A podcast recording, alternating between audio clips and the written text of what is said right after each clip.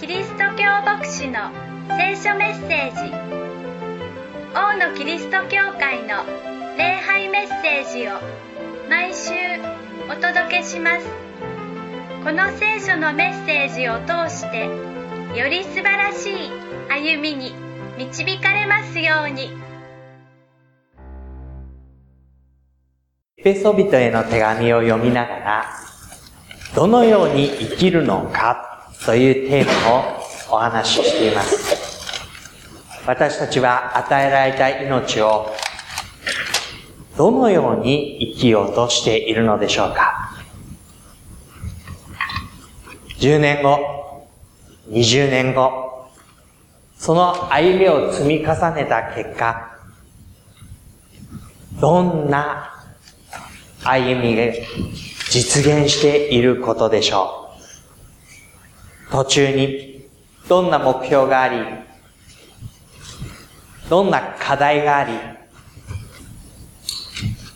何に力を得て私たちは歩んでいくのでしょうか。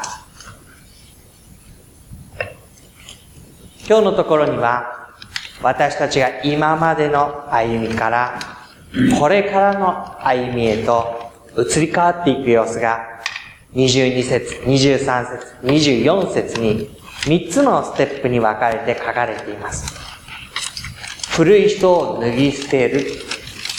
心の霊において新しくされる。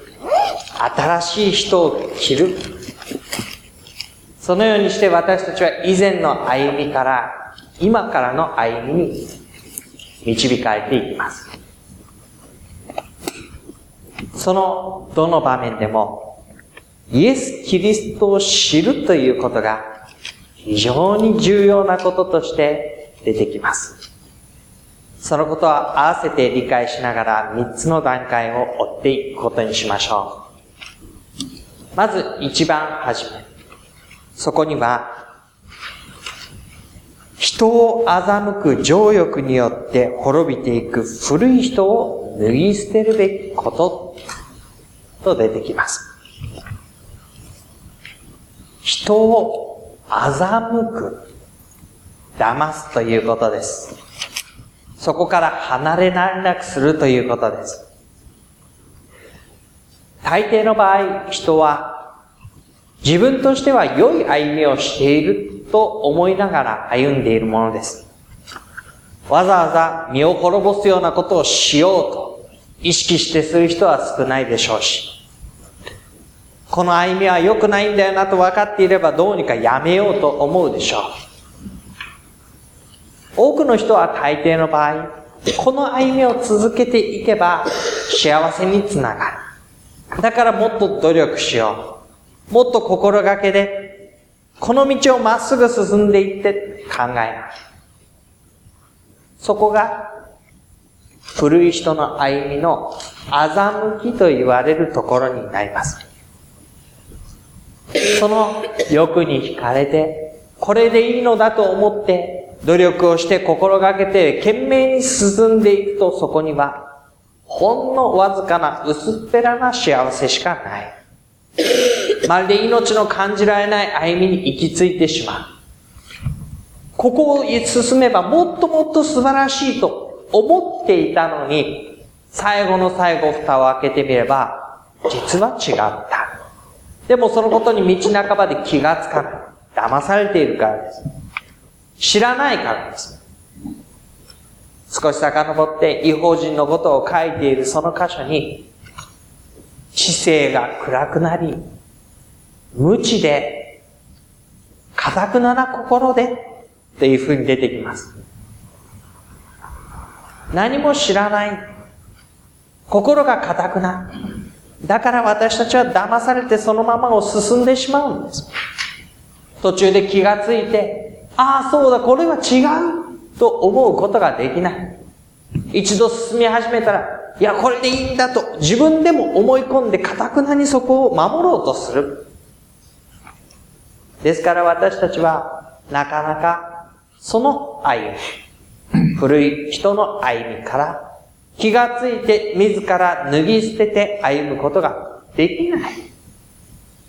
これが巧みな、欺き、罠、巧妙に仕掛けられた私たちをその道に励ませる仕組みです。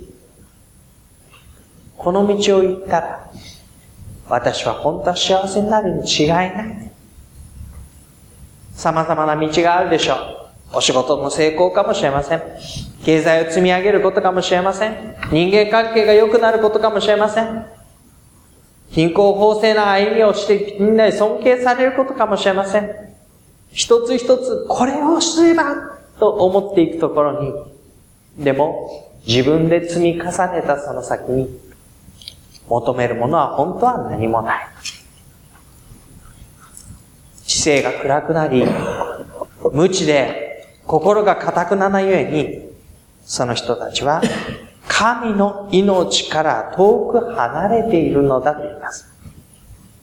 神の命に近づいていく歩みのように、成功が約束されているように、祝福があるように思わせながら、実は神の命から遠く離れていく歩み。でもそれに気づかない。だから、欺きの情欲によって滅びていく歩み。神の命から遠ざかっていく滅びに至る道。でもそれに気がつかない、抜けてない。ではどうして抜けてることができるのか。それは、イエス・キリストのことを知ったから、学んだから、イエス・キリストに出会ったからだと言います。イエス・キリストは人々の前に姿を現したとき、二つのことを教えました。一つは、神の前に真実に歩むことです。神の前に真実に歩むこと。人から見てどう評価されるかではない。自分がどれだけ心がけて行いをすることができるようになったかでもない。神の前に、自らの歩みが真実なものであるようですからイエスは、パリサイ人たち、立法学者たち、長老たち、彼らを向こうに回して、ああ、忌まわしい偽善者たちよ、と言いました。今まで誰もそんな風に彼らを言ったことはありません。むしろ彼らは立派な行いをしていました。学びも重ねました。みんなから尊敬されています。子供たちには、ああいう人を模範にしなさい。言われています。それはすべて、外側から見てどう見えるか。どれだけ立派な行いをしているのか、どれだけのことを重ねてきたか。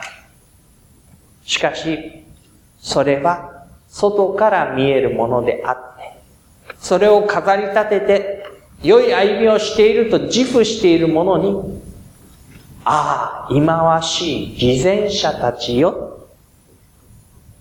ではイエスは何を求めたのか。神の前に真実な歩みを。多くの捧げ物をする人がいました。その傍らで、レプタ銅貨2枚の、本当にわずかな価値しかないお金です。それを捧げている女性がいました。イエスは彼女に目を留めて、この人は誰よりも多く捧げたと言います。なぜでしょう？それは彼女にとってほぼ全て全財産に相当したからです。でもそれを心から捧げる思いを見て、金額ではない。神の前の真実さ。この女性は誰よりも多くを捧げたのだ。イエスは見た目の話をしているのではない。もし私たちの歩みが、目が私たちをつまずかせるなら目を取ってしまいなさい。手が私たちをつまずかせるなら手を取ってしまいなさい。私たちの心の思いが表に出てきて形になっていくときに、その心の内の思いが真実なものであるように、心の中で腹を立てたのならば、殺人をしたのと同じなのだ。だって、人は殺していないじゃないか。だってそのことを言葉にもしていないじゃないか。でも、心が神の前に真実なものであるかどうかを問われるイエスは、それは、すでに人を殺したのと同じなのだというのです。神の前に真実であるように、もう一つは、人に対して愛を持って歩むように。神の前に真実に、人に対して愛を持って。イエスは大きな愛を解きました。そしてそのことを実践しました。人々のところに足を伸ばしていき、その現実に寄り添い、助けの手を伸ばして、彼らと関わりました。人と関わるというのは、大変なことです。時間がかかります。労力がいるでしょう。相手の土俵に引きずり込まれるような感覚すらあります。そんなめんどくさいことをするよりも安全圏にいて自分の歩みを守っていた方がいいと思うでしょう。でも、私たちは知っています。本当に大切な人の時には、決して私たちはそのことを見過ごさない。見放さない。見捨てない。どうにかして、沼に飛び込んででも自分の身が汚れても、たとえ私が何かを失うとしても、喜んでそれを与えてでもこの人を助けたい。家族で、子供で、親である、友人で、仲間で、本当に大切な人のために、その愛を持って生きるんだ。しかも、愛する価値のないように思う人にまでその愛を広げるんだ。イエスは、立派な人たちと、日の当たるところで、ずっと生活をしていたのではありません。後ろ指さされるような人たちのところに行って、彼らの目線と同じ目線で物を見、彼らの言葉でことを語り、コミュニケーションを取りながら一人一人を導いていきました。旗から見れば、なんであの人あんなところに行くんだ罪人の仲間になった。あなたたちの先生は先生と呼ばれるにふさわしくない。そう、後ろ指を刺される人たちの仲間と見られながら、イエス自身も後ろ指を刺されながら、それでも、そこに行くことをやめなかった。ある時には、誰も友達になってくれる人のいなかった主税人のところに、今日私はあなたのところに行くことにしてある。今までご馳走を用意すれば、お酒を用意すれば、楽しい宴会があると言えば、みんな来てくれた。でも、何にもなければ、何にもないのか、と言ってみんな去っていった。そんな人のところに、イエスは何にもないにもかかわらず、いや、むしろ、神の前に真実に歩むということを言えば言うほど、私はそうではない人から余計に取り立てて自分のものにし、せめてそれで楽しく過ごして気を紛らわして、神の前に真実とは程遠いこんな私のところに、イエスは、今日私はあなたのところに行くことにしてある。頼みもしない。多くの人が頼まれても来やしないの。イエスは誰を愛するのか愛するに値しない人にまでではどの程度？ご自分がへり下ってしもべとなって召使いのように相手の足を洗ってですらさえ愛を示された。しかもそれは、これから自分を売り渡していく弟子の一人であった。これから自分を知らない、あんな人とは関係がないという弟子の一人であった。その足を洗いながら、私があなた方を愛したように、あなた方も互いに愛し合いなさい。そのイエスの語りかけ、神の前に真実に人に対して愛を持って、この語りかけを聞くに及んで人は、これは私が今まで考えてきた生き方と違う。自分が労力を積み重ねて貧困法制な良い歩みをして、人からどう見られるか、尊敬されるか、どの尺度で測られるか、この延長線上に私の歩みへの幸せはあると思っていたその歩みと、随分違う。神の前に真実に。そして私のために何を積み重ねるかより私が何を与えたかを問われる歩み。それに気づかされたとき私たちは欺きの情欲に生きている自分を発見するわけです。これは罠だ。ずっとこれがいいと思って歩んできたけれども、知らなかっただけで、ここには本当は何にもない。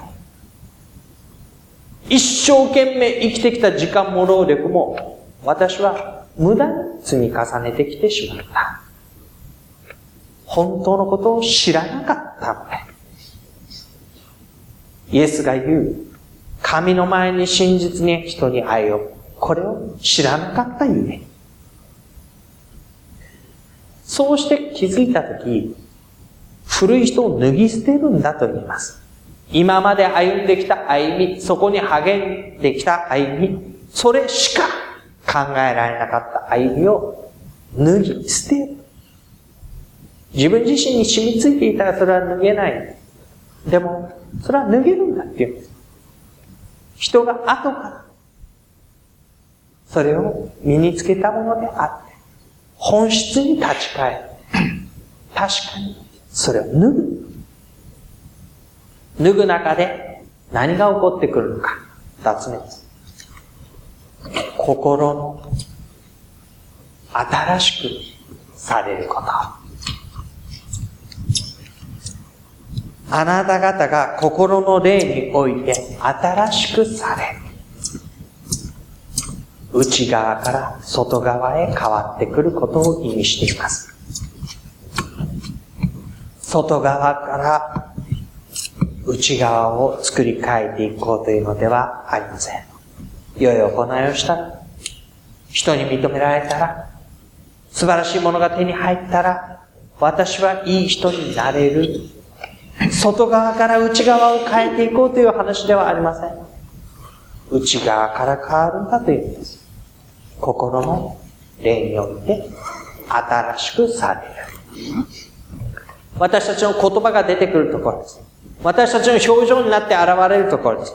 私たちの態度になって現れてくるところです。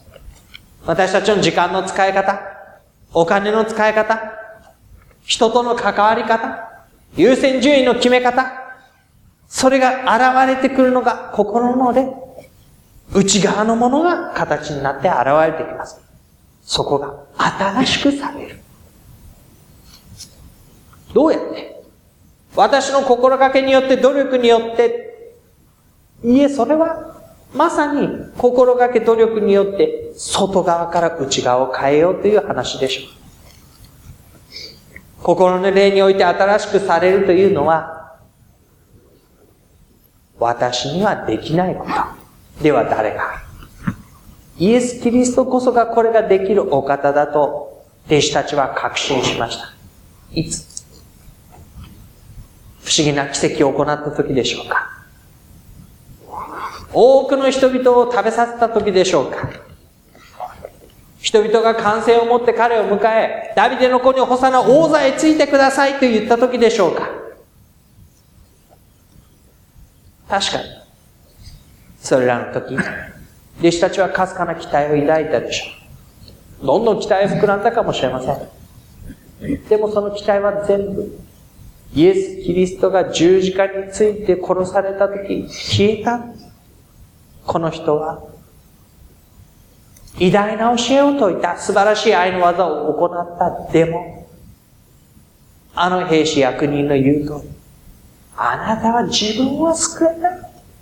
人を救おうと言うけれども、たった一人自分すら救えないじゃないか。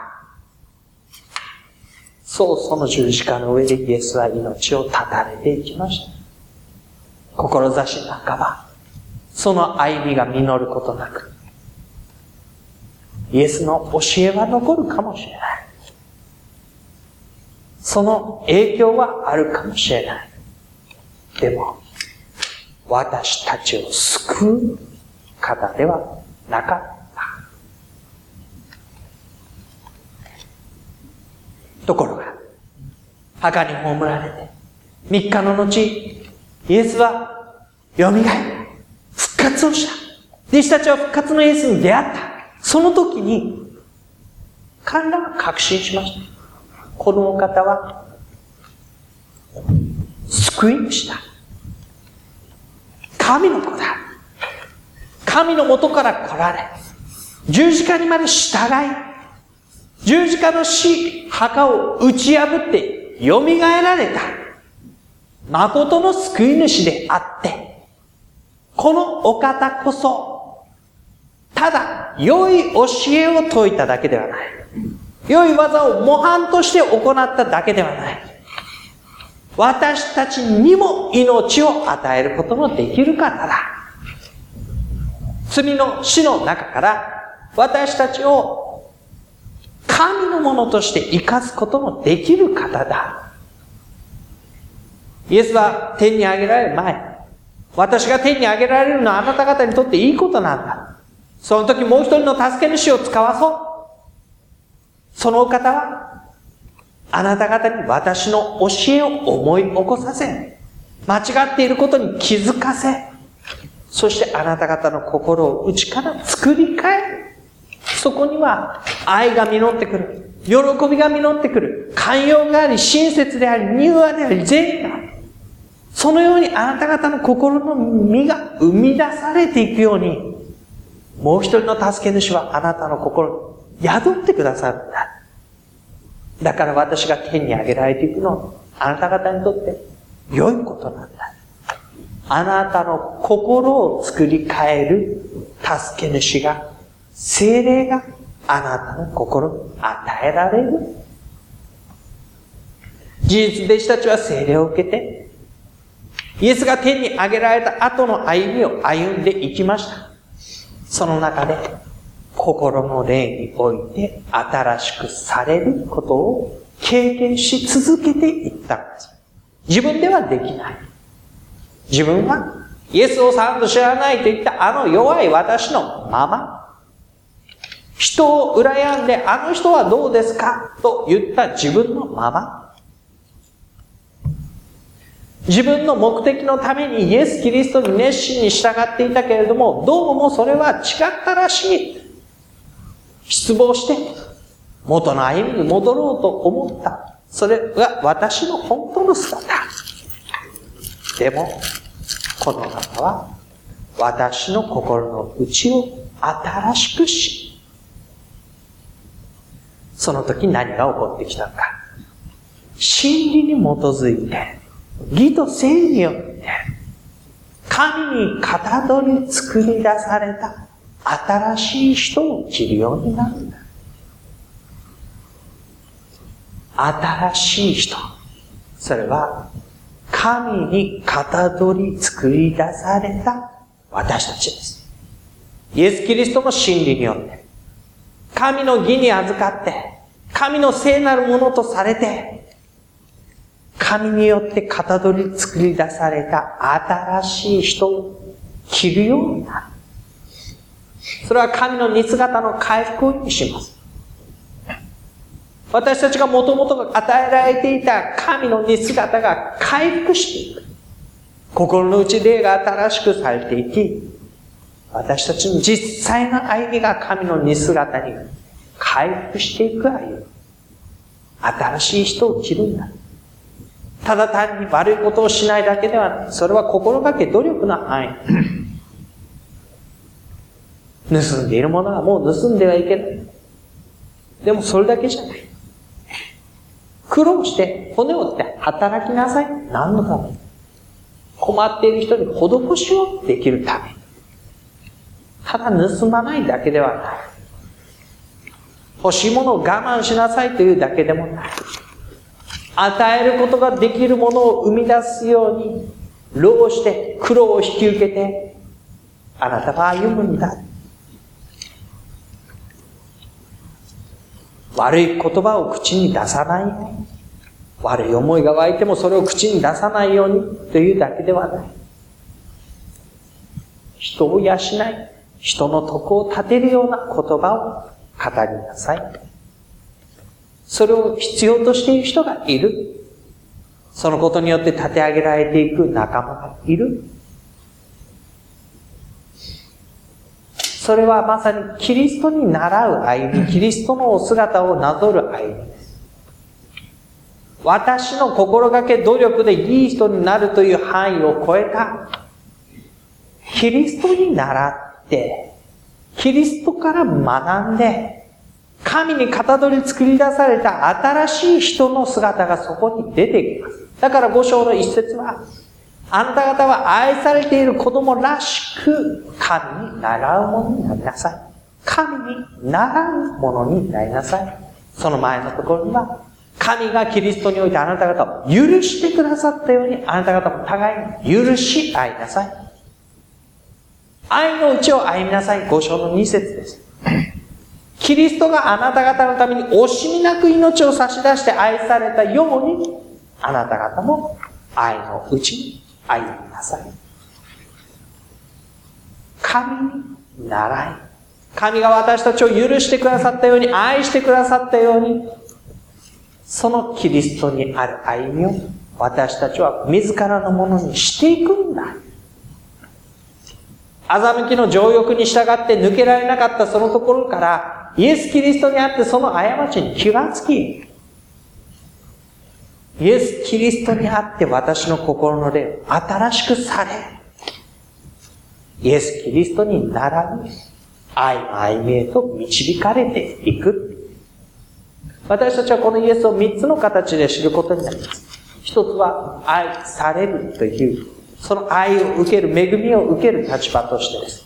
本当は受けるに値しないのに、遠く離れたものなのに、滅びの中にあるものなのに、神にふさわしくないものなのに、それでもなお私のためにというイエスの愛を受ける。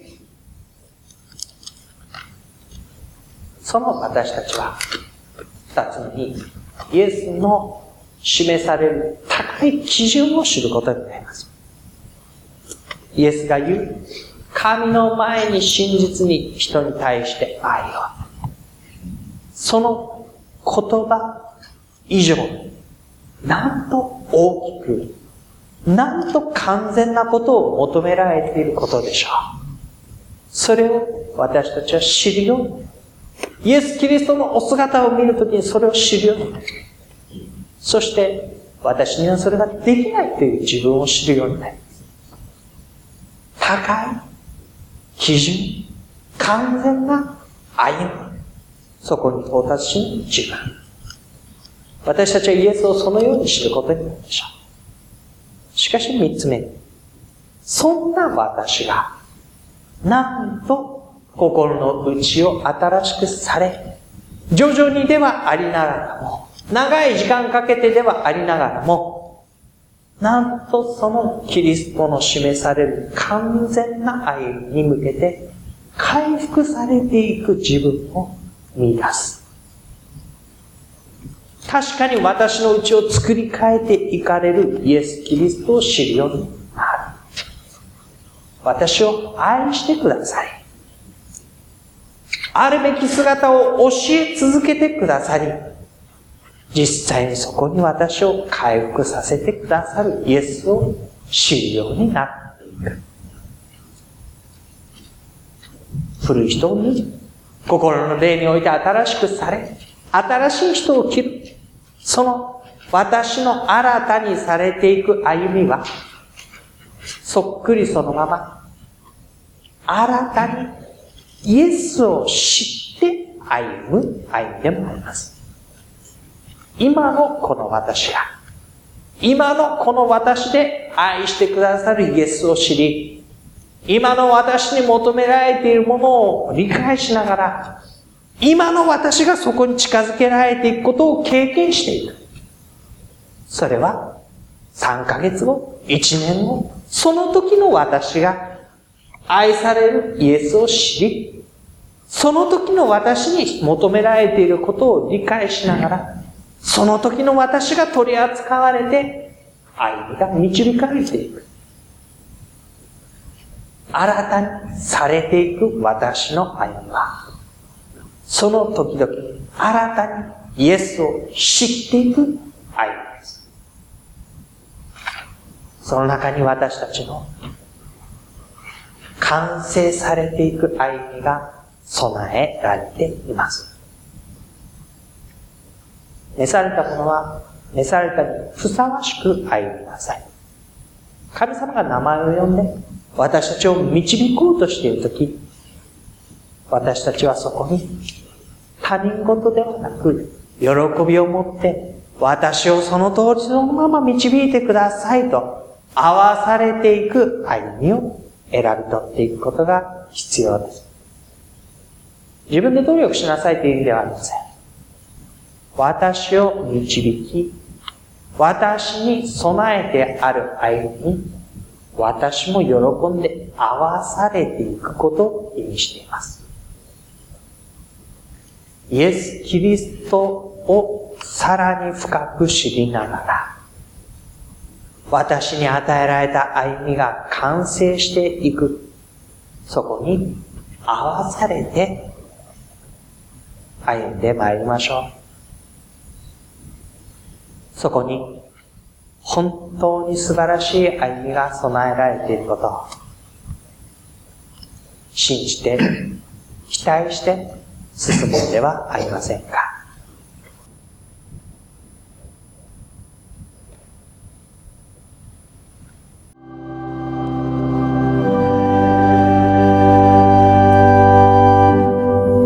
主があなたを祝福し、あなたを守られますように。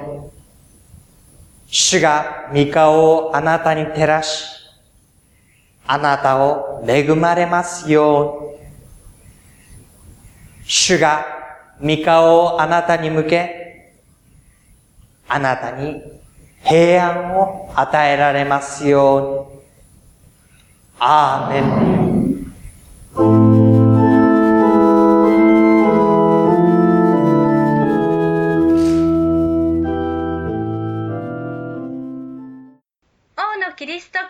の礼拝メッセージをお届けしました。お聞きになってのご意見やご感想をお寄せください。メールアドレスはのぶアットマーク牧師 .jp nobu アットマーク bokushi.jp までお待ちしています。あなたの上に神様の豊かな祝福がありますように。